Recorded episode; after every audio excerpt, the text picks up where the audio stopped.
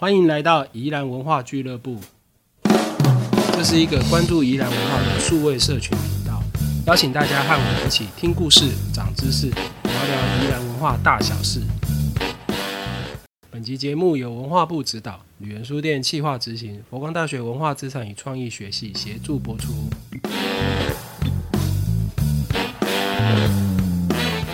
欢迎大家来到宜兰文化俱乐部，我是旅人书店的四九。啊，我们在前面两集讨论过去哈日治时期，呃，台湾总督府对于台湾原住民哦，从武力镇压到现代化到精神同化这个治理态度的转变哦，以及当时韩西部落这个生活空间的一些现场的状况啊，不知道大家是不是跟我一样哦，听节目的时候有一种重新认识韩西的感觉哈？那因为以我自己的生活范围哈，或者是这个成长的经验来说哈。韩溪真的比较像是罗东到大晋在过去的山里面的一个地方。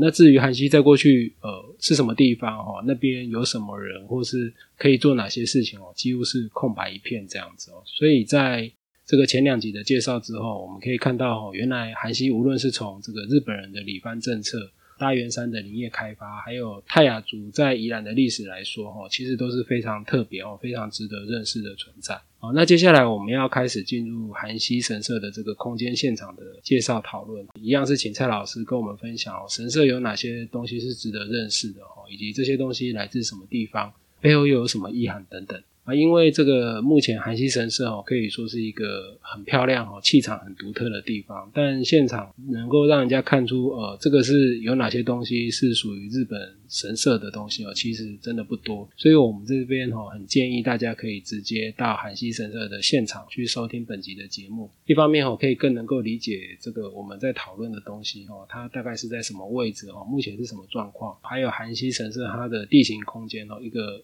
环境很清幽，但是地形很险要的这个特性哦。那另外一方面哦，也可以看到像蔡老师这样的文化研究者是怎样看到很多我们平常不会注意到的细节跟故事。好，那接下来有请蔡老师。哎，好的，好，大家又见面了哈。那我们第一，哎，在韩系神社的这三集里面哈，第一集跟大家介绍了一下，哎，日本时代哈，为什么日本人要在台湾哎建立这个所谓的翻地神社哈，就原住民地区的神社哈。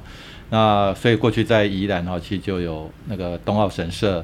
然后世纪神社、浊水神社就热水神社好，然后韩系神社跟南澳神社这五个神社好。那把这个简单的历史脉络跟大家做一个报告，然后。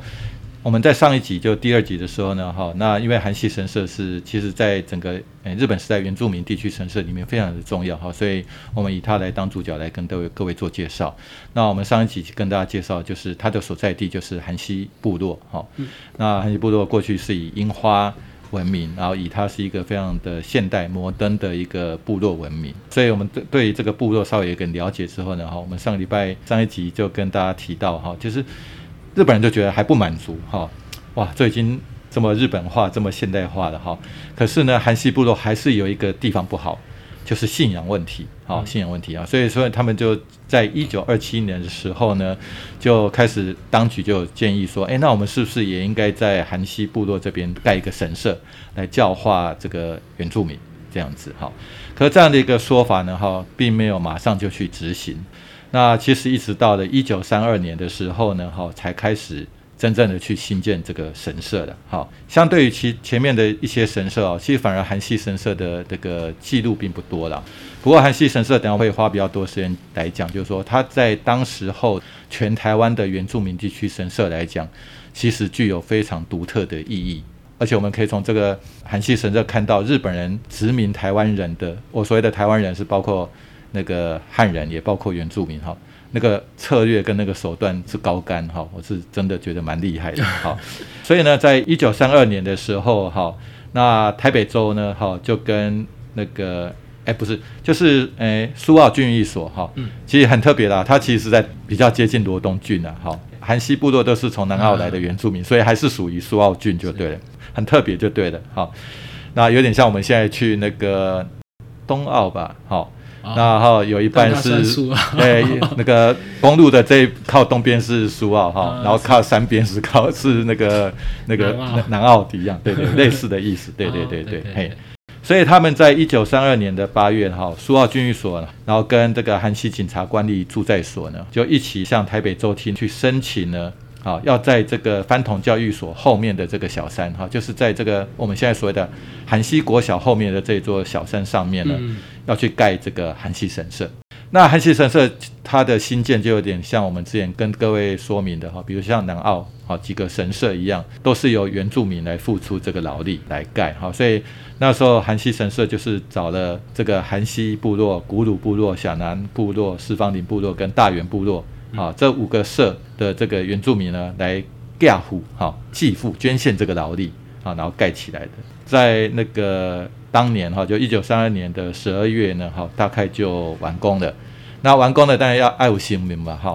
所以他们就到宜兰神社，好去迎请这个神灵，好，然后过来这边这样子。那一九三二年的虽然年底完工，而且去请来的这个神明，哈，不过它真正落成哈是延到一九三三年的八月十一号，好，它才落成这样子。那原则上呢，哈，就说记录很少，就是它新建的这个过程的记录很少，哈，所以我们今天没办法跟大家讲太多这个新建的过程，哈。嗯。不过比较特别的就是，因为它现在留下来的诶遗构比较多，所以大家比较容易去现场，好去的话就比较容易理解，哈。所以我们接下来就是用诶有点像带着大家从韩系部落如何走到这个韩系神社本店这样一个过程，跟大家做一个简单的介绍，哈。第一个当然就是说它到底有没有鸟居。啊，大家对于神社的第一个印象就是鸟居嘛。好，那根据西冈英夫，好，就是我们讲讲日本时代儿童文学的推手了。好，西冈英夫的记录里面呢，他有提到哈，其实这个韩西神社哈有两个鸟居，好，两个鸟居。对，那可是问题是有一个鸟居很清楚，就是现在在就是已经已经要爬这个神社的这个好汉坡，爬到比较上面的部分，要到那个拜殿的那个平台的时候。好，那个最长的那个楼梯走上去，嗯，那边有一个鸟居。好，那个照片，西冈英夫拍了一张照片，其实很清楚。可是山下的那个鸟居在哪里？好，其实很多不同的说法。好，那当然从西冈英夫其实有拍的另外一张照片，或是铁道部其实他们都是用同一张照片呢。其实模模糊糊的看到，其实在现在那个如果到韩西国小区，它旁边有个生态池，好，然后最近好像也盖了一个风雨操场吧？啊，对，嘿嘿。大概那个位置哈，模模糊糊看到一个像鸟居的样子，那可是也可能不是在那里的哈，因为它并没有在餐道上面哈，所以只是照片刚好有点看起来老照片看起来有点像个鸟居哈，可能比较合理的应该是在餐道哦，就是那个要走上去神社的那一条步道，应该是在那个最前端的那个部分好。那只是我们现在到韩西神社去的话，走那个很舒服的步道哈，那一段并不是原来的参道。哦，其实它原来的山道就在靠山边，哦，就是如果我们这样要走上去的话，在左手边就是山壁，好，可跟山壁还有一段距离，啊啊，上面你们如果大家去，现在一定就常常会堆满了叶子，哈，对，你可以把叶子清掉，你就可以看到那个参道了，嗯，所以其实它是沿着山壁开凿的一条那个坡道这样上上去，那大家走上去之后呢，哈，其实会看到。如果我们是走现在比较舒服的这个步道的话，好，有那个碎石的步道的话，然后走到一个 landing 的时候呢，哈，我们看到左手边好会有一个用石头叠起来的薄坎，然后上面其实有一个混凝土做的诶洗手槽，嗯，哦，对对对，手洗，好手这预手洗的，那上面其实有写两个字哦，好叫清洗，好清洗。好，清洁的清，洗动洗手的洗，就是清洗啊。哎，对对对，其实他过去那边可能就就有一个我们讲所谓的诶预手洗的一个亭子，然后现在我们那个亭子是看不到的，可那个台基都还在，就有一个诶我们讲手洗波，哦，所以以前那边是有水的。当然我们现在走上去是在我们的手左手边，可是如果我们依原来的参道的话，它其实是在右手边，嗯，等于是我就会经过它，所以我经过它之后呢，我先洗一下手。接下来呢，我有点转一个九十度，好，就往那个平台，就是比较靠汉西国小边边的那个位置呢，好，大家就走过去。几阶上去之后，那个那块草坪，好，那块草坪现在比较特别，是那边还发现了呃两个石灯笼，可那两个石灯笼其实是我们刚才有提到哈，那个韩西神社真正落成的时间是一九三三年，是，可那两个石灯笼是大正四年。一九一五年。哦。哦，所以我们最近还没有解答出那个那两个石灯笼是哪里来的。啊，很特别。好，然后之后呢，它会再转个九十度呢，好，就有一个很长的坡，嗯，好，就走上去了，好，那个阶梯都是由呃当地产的这个石板，我们所谓的板岩，好去砌筑起来的，好，走到上面去的时候呢，哈，那我们就会看到。大家上去可能现在看到应该是有一个圆形的花圃，哈，对，然后种的杜鹃花，对，啊，然后就会看到两组的这个石灯笼，是。啊，那这个石灯笼哈，其实是当时候的苏澳郡守，哦，他所调虎的，只是说因为那时候在战后的时候，因为有一阵子那个国民政府哈就说这个有皇民化思想的，要要么就把它拆了嘛，对不对？可大部分都没有拆啊，就像我们的庙一样哈。你写的昭和几年，写的大正几年哈，就把昭和或大正呢哈，就用水泥把它裹好，或者把它敲掉好，或是把大正改成民国啊，因为港反正都一样的时间嘛，都一样啊。大正跟民国是一样的哈，就用这样的方式。所以我们现在就看到那两两座的石灯笼哈，那个很多那个字其实是被涂掉，哎，就用水泥抹出的好。那所以他在那边呢，其实就有诶两座的石灯笼。那除此之外呢，哈，其实大家还会看到有一块诶，可能是靠我看到我们上去的话，在我们的右手边啊，会看到一一块比较小块的水泥平台，就是打 PC 的，哈，打一个地平啊，啊，地坪。诶，大家知道那个是什么吗？不看不出来。有放过要放什么东西上？对对对对，好，其实它那个平台左右各一个，好，上面是放了炮。好，叫做火炮，对，那叫做七三三炮，七三三。啊，三就是那个玉字旁的，就是那个对，珊瑚的珊。第一个是珊瑚的珊，第二个是不是七三啊？所以是七数字七，然后珊瑚的珊，然后呢山上的山，啊，山炮。啊，七三三炮啊。那这个三炮七三三炮其实很特别，因为他来台湾之前已经在别的国家了，好。它是日俄战争的时候，日本人从日俄战争拿过来的。哦，所以舶来品，舶来品，对对对对。因为呢，哈，其实日本人一开始要理番，要镇压台湾的原住民的时候呢，哈，因为在山里面都都跑不过我们原住民嘛，嗯，啊，后来如何镇压我们的原住民，其实就是靠现代的武器，嗯，啊，然后透过轰炸，透过枪，嗯，好，所以呢，镇压了我们的原住民，所以。一九零三年开始哈，其实那个台湾总督府就在各个地方哈，只要去镇压原住民的这些地方政府呢哈，就配发这个山炮给他。好，那这个山炮其实有很多不同的类型。那我们韩系这边就是七三三炮，嗯，可是为什么叫七三？嗯，好，那个三哈，其实它是英文的翻译，好，英文就是 centimeter。啊，七公分的，七公分的炮，对对对，就是那个炮的口径哦，是七公分，好，所以叫七三三炮。好，那这个三炮呢，它会有，就是除了炮管之外，它会有一个座子台座。嗯，那这个座它会有两个轮子。对，好，所以它在山区里面移动就很方便。好，所以它是用这样的方式来打，推着跑了。对对，推着跑，然后然后用这样来攻击原住民，好，来镇压原住民。好，这样子，所以他本来日本人他就在日俄战争之后呢，哈，然后取得的这些七三三炮，然后就转换运用到台湾的这个镇压原住民作为一个主要的一个武器，而且不是只有在宜兰，哦，在台湾整个东部其实非常多的华东也很多部落哈，也都有类似这种山炮，这样子。进山区就都是用这一。对对对对，因为它的移动很方便，你带那个太重的炮没办法爬山嘛，对不对？好。所以这个炮其实蛮重要的。那这个炮现在去哪里了？其实他后来两尊都有留下来。哦，现场没看到。对对对，现在没有。那现在这两尊炮到底要不要留？哈，那个当地原住民其实是有一些意见的，因为毕竟是日本人武力镇压他们的一个一个东西。炮口是对着他们。对对，所以你看，它放在那个地方，放在神社是一个高点，然后对的方向就是部落。好，所以它多少还是有一点。威吓，嗯，好，威吓的那个作用在这样子，好，也因为有这两门炮啦，所以也让这个韩系神社非常的特别，因为其他神社几乎看不到炮，啊，他们可能会在住在所会有炮，哦，哎，比如说现在花莲有一个叫华巴诺住在所，哦，它里面就有一尊山炮，啊，那时候我们就说，哎，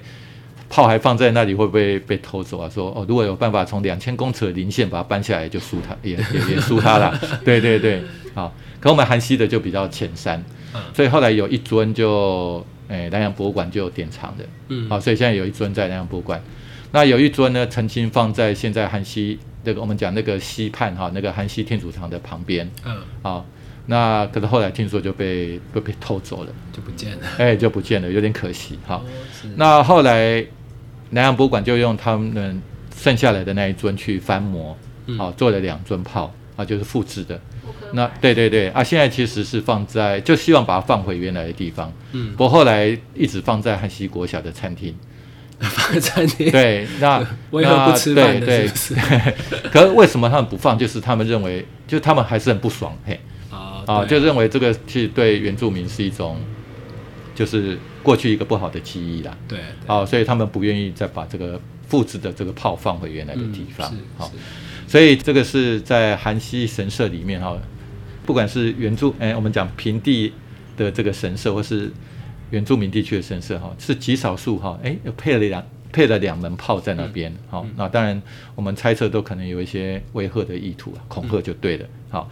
除此之外呢，哈，那韩西神社哈，一样在这个平台上面呢，哈，其实比较靠那个博坎的边边的地方，哈、靠步道那博坎边边地方，其实又有两块碑。嗯这两块碑呢也很特别。第一块碑叫做冲烈之废碑，好，冲就是我们讲一个金在一个充满的充，就是枪，枪的意好思。然后用枪来打猎，然后要把它废掉。嗯好、这样子。所以他其实就是希望呢，原住民哈、要文明一点，好、然后不要再用猎枪来打，哎，不要再打猎了，而是用水田耕作。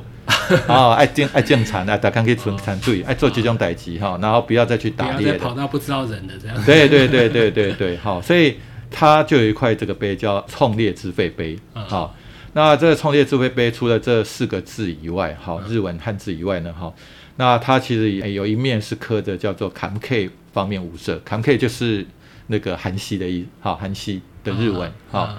那就是说，哎，这个碑是我们这韩系这五个部落呢，哈、然后一起去，其实有点就是说，哦，有我们要遵守，那我们就不打猎了。同意书这样子。对，因为等下我们会提到，他们等一下跟韩系神社怎么运作，其实有一个公约的。啊、啊，对对对，然后上面也写了哈，那个有落款哈，就是昭和八年哈，就是一九三三年十一月，嗯啊、所以它其实是在韩系神社八月十一日落成之后，在隔了三个月左右才设置的这个冲烈之废碑。嗯好、那它旁边还有一块碑比较扁的，而且是混凝土的，它叫做世文，好、就发誓的这个文啊发誓，好、文对对发誓文，好、那不过那个字现在已经看不太清楚了哈，可是大概有认得出来几个字，就是说他们当时候认为一个文明的那个原住民部落该做的事情，第一个要国语常用，啊，就常讲国语，请说啊国语这对，请说国语没有错，没有错。可是 国语是日语，对那时候的国语就是日语，没有错，对对对啊。第二个就是习俗改善，啊，就改善习俗，比如说不用不去打用猎枪打猎的这件事情真的。跟国小好像哦。对对对对对对当好宝宝这对。对对对。然后第三个就是还看得到叫社会教化，嗯，啊、所以我们要成为一个文明的那个现代人这样子，好、文明的原住民这样子嗯，好、那其他字态就很模糊，因为它有点用混凝土灌好一一块板子之后，在上面再去刻字，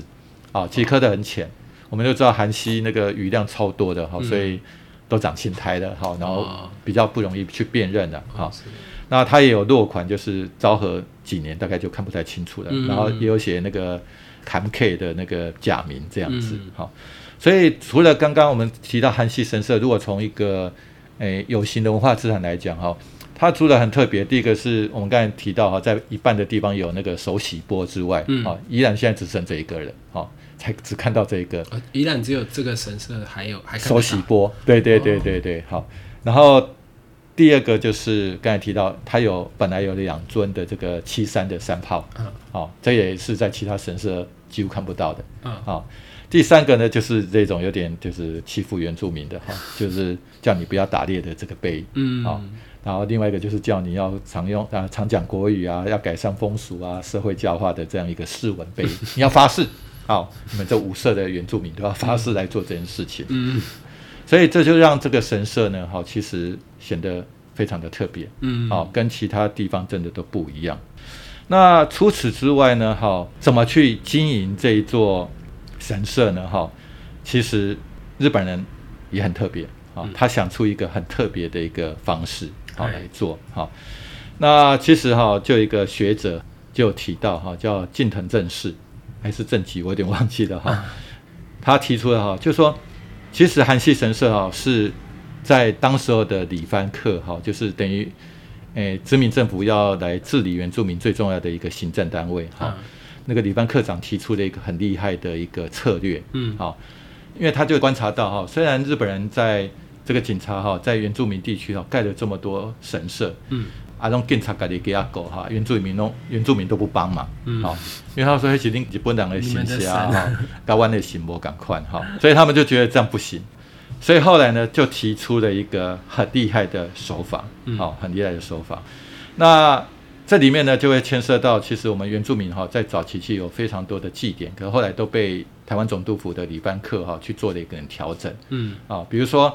那个礼班课的祭司哈叫做盐城归燕哈。那他就做了田野调查之后呢，他就发现呢，台湾的高山原住民哈，在一年里面哈，大概要花三分之一的时间在祭祀。哦，哎，所以在那个李帆相关的这些诶图书里面，田野的记录里面哦，哇，每隔几天就有一个祭典，每隔几天就有一个祭典。所以后来呢，哈，他他们就把它做了一个整理了，就是可能合并到几个比较大的祭典这样子哈。那第二个呢，因为刚才提到哈，那个日本人怎么让原住民不会乱跑？然后就就对，教他们种水田，啊，种水种水稻种水田，好，所以他后来就把很多的祭典把它并到所谓的叫农事祭，就是你要种田，好，所以你看，因为这个种田这件事情，农事这件事情对日本人很重要，嗯，包括天皇他其实刚上任的时候，哈，听说在那个诶他们的那个天皇的那个皇居里面，乌去哭惨。所以他刚上任天皇的时候，他因为他代也代表承继了这个农业女神，然后赋予他成为天皇的那个正当性，是，所以他要下去种一下，是，他每年都要下去种一下，然后收割的时候要去割一下，就是很仪式性的，好，就代表日本其实他非常重视农业这件事情，嗯，所以他们提到就想要把这些原住民相关的祭典呢，都把它归并到。跟农事相关的祭典去哦，对，这是一个做法了哈。那第二个就是，所以他们想要把这个祭典呢，把它改成以农事为中心的祭祀呢，作为精神生活的重要元素。好，因为刚才提到那原住民的精神生活哈，那个信仰还不行，好，所以他就决定哈，就是这个祭司就有提到说哈，希望。最好能够在各地的原住民的神社，哎，原住民的部落呢，去设立这个神社。嗯，然后呢，这神社的定位叫做，哎，就是一个教化场所了，然后灌输日本国民道德的场所。哦，那第二个是这个祭司也提到一件我刚刚提到很重要的一件事情，就是说，因为在这个原住民地区、原住民部落在这边上班的这些警察，日本警察，嗯，其他压力很大。嗯嗯，好。因为哪天会被他不知道什么时候被做掉。哎，对对对对对对，好。嗯。那所以呢，也所以他认为说也要去兼顾这个哎日本警察的这个精神的生活跟宗教信仰。好，所以他也认为说应该要来盖这个神社。好，在原住民地区盖神社。好，可是呢，最重要是什么？好，刚才提到啊，这个可是问原住民又不离日本人盖的这个神社，那怎么办呢？所以他用一个很重要的策略，就是想办法呢，好让这个。日本人的神社变成原住民的神社，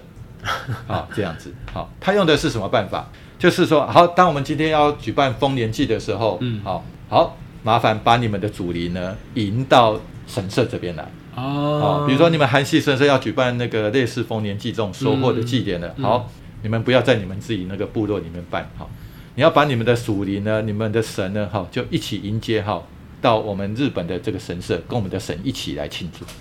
让这个空间不是，就是也有不同的神这样子。对对对，可是主要这个神社里面住的还是日本神啊。嗯。然后他只是说，好，今天我们要举办这个凤年祭，好了，好，那请把你们的祖灵请他来这边一起。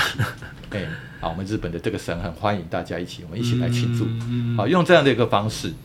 那全台湾第一个用这样一种方式，把农事的这个祭典、原住民的祭典呢，好，然后把祖灵迎到神社里面。一起来庆祝的第一个这个神社呢，就是韩系神社。好，所以这也是为什么韩系神社其实在日本殖民原住民，我们台湾的高山原住民哈，为什么这韩系神社具有非常重要的一个意义？其实就在这边。好，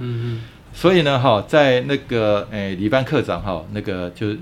类似我们的原住民族委员会的主委啦，不过因为那时候是殖民者啦，哈，嗯所以也不也不太一样了哈。是，那个李帆科长林木直哈，他其实就在李帆之友哈，其实李帆之友是在日本时代，你要了解日本怎么统治原住民一个很重要的杂志啊哈。那他其实，在李帆之友里面哈，发表了一篇文章，叫做《韩熙祠的管理办法》，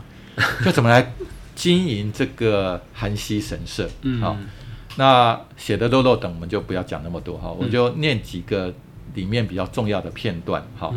他就提到说哈，要特别注意的是什么呢？如何让这个日本我们日本的这个神社呢，变成属于番人的东西，属于原住民的东西。嗯，好，当原住民呢，哈，我不要用他的原字啊，我用他他都用番人了哈，那个时代。哈，我们就我把它翻译一下哈，就是当原住民呢怀着这是日本人的神明吧嗯。这样一个念头，然后这个神社跟我有什么关系？嗯。的时候呢，你做盖再好、再漂亮、再宏伟的这个神社呢，也是没有任何的作用。对，好，所以呢，他就认为说呢，要如何来经营这个神社呢？嗯好，重要就是如何建立这个神社跟原住民之间的连结。好，所以我们必须要想一个办法。嗯，好，所以呢，他们想的办法就刚才提到过的，好提到的就是我们在韩西国小的后面这个小丘上面呢，嗯好、然后来盖一个神社。嗯好，然后这个神社呢，不只是住日本神，嗯。还可以用来迎接嗯。泰雅族的祖灵。哦，就是用这样一个方式。嗯。所以我觉得日本人很厉害的方式就是透过这种方式，他把原住民本来哎就是说不理你这个日本神社的，嗯，可是因为他有点又半强迫你，你要把你们的祖灵请来这个地方，就就有关系。哎，就有关系了哈，嗯。你们祖灵也在这里哦，今天也在这里哦，好，八月十一也会来，而且他对对对，八月十一的时候哈，那个你们祖灵会来哦，而且明年也会来哦，嗯，哦，所以你常常要来帮好好忙。照顾这边。哎，对，好好照顾这个神社，对对对对，好，哦，真的蛮厉害的，对啊，好。好厉害。而且不是嘴巴讲讲哦，嗯。哈、当然可能是半强迫这个原住民了、哈、嗯。就由韩熙、大原、四方林、小南、古鲁呢这五个那个原住民泰雅族原住民的这个社呢，哈、嗯。然后呢签订的组成一个叫诶韩熙祠的联合自治会，哦，然后呢订定了一个叫做韩熙祠的管理规则，嗯。那这个管理规则呢，哈，里面有几个重点。第一个呢，每年八月十一号呢，你们要办这个农事的祭典或者丰年祭，类似丰年祭，可他们不叫丰年祭的哈，嗯。就农事的祭典的时候呢，请把你们泰雅族的祖灵呢迎到哎我们这个韩熙神社来。嗯，好、可是这个祭典不是用那个传统泰雅族原住民的方式，要举行什么日本自古以来的收获报告祭，就是收割祭啦、收获祭这样子。哦只你只是把祖灵你们的祖灵请来这里，可所有的仪式还是要照我所有的过程还们日本人。是照日本式的。对对对对对对，好。哦那第二个呢，哈，他用的就有点像我们那个台湾民间信仰的祭祀圈。啊哦，比如说我们书店这附近是那个庆安宫嘛，哈嗨，所以我们附近都有它的祭祀圈嘛好，哦，所以它也是一样啊。好，那我们这个神社呢嗯，韩系神社也有祭祀圈，啊，毛信斗，啊，可是但这个诶，这五个韩熙为主的为中心的这五个部落，整个讨好这样，子。对对对对对对对，好啊，所以你们要组成一个，刚才讲那个联合自治会，其实哈，以现在我们台湾民间信仰来讲，就是管理委员会啦，嗯啊，庙的管理委员会哈，嗯所以你们要来负责这个管理。那顾问是谁？警察，好，就这样。啊，警察是啊，其孤儿的。其实顾问其实是来监督的啦，好，嗯这样子。那第三个呢，哈，就是怎么来经营呢？好，需要钱嘛，好，嗯那就把你们那个五个部落有一些官方的这个土地要卖一卖，然后拿来当基金。我们现在当然是都是那种信众捐香油钱，嗯，好、其可是其实从，嗯、我们民间信仰里面，在清代的时候，其实就有那种香灯费，嗯嗯。好、其实每个庙都有土地或是有田，然后用那个收成来支持这个庙的经营，这样子。所以他们就是用这种方式啊，日本人就是用这种方式啊，是我们讲韩熙五社这五个部落的泰雅族的原住民呢，就变成这个韩熙神社的那个信徒 成员，然后呢来经营来管理这样子。嗯好嗯所以这个是非常特别的，就是韩系神社哈，它具有非常独特意义的一个地方。所以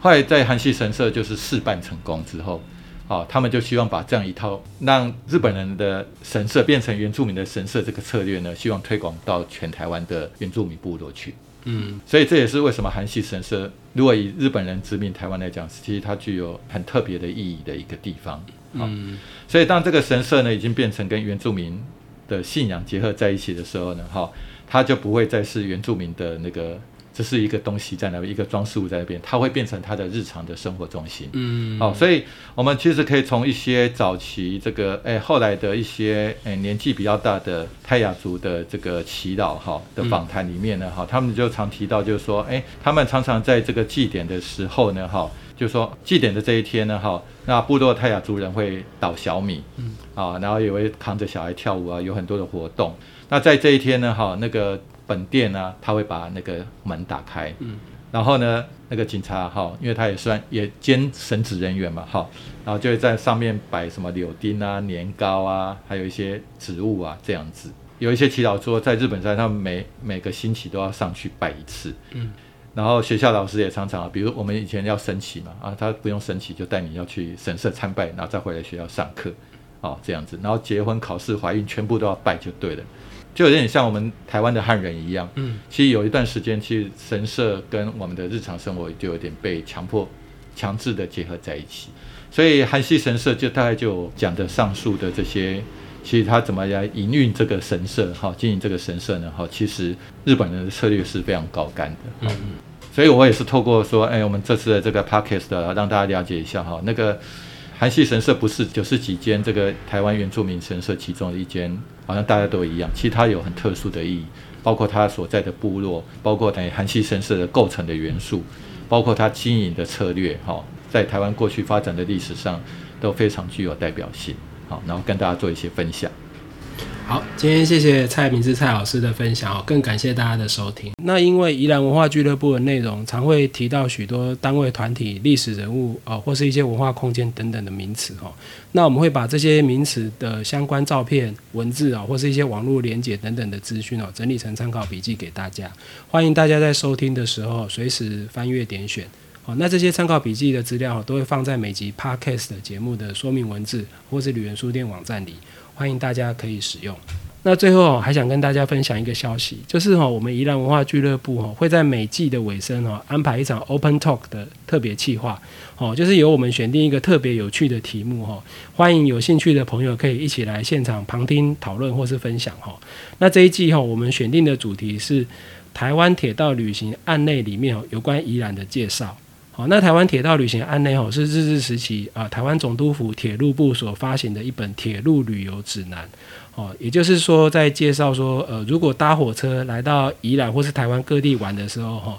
要去哪边玩，要怎么玩的一本旅游指南哦。欢迎有兴趣的朋友哈、与我们联系哈、留下你的联络方法，我们会在确定时间之后再邀请各位来参加。好，以上感谢蔡老师的分享，更感谢大家的收听。好，欢迎大家把你们的意见或是建议哦，用留言的方式告诉我们。宜兰文化俱乐部，我们下集见。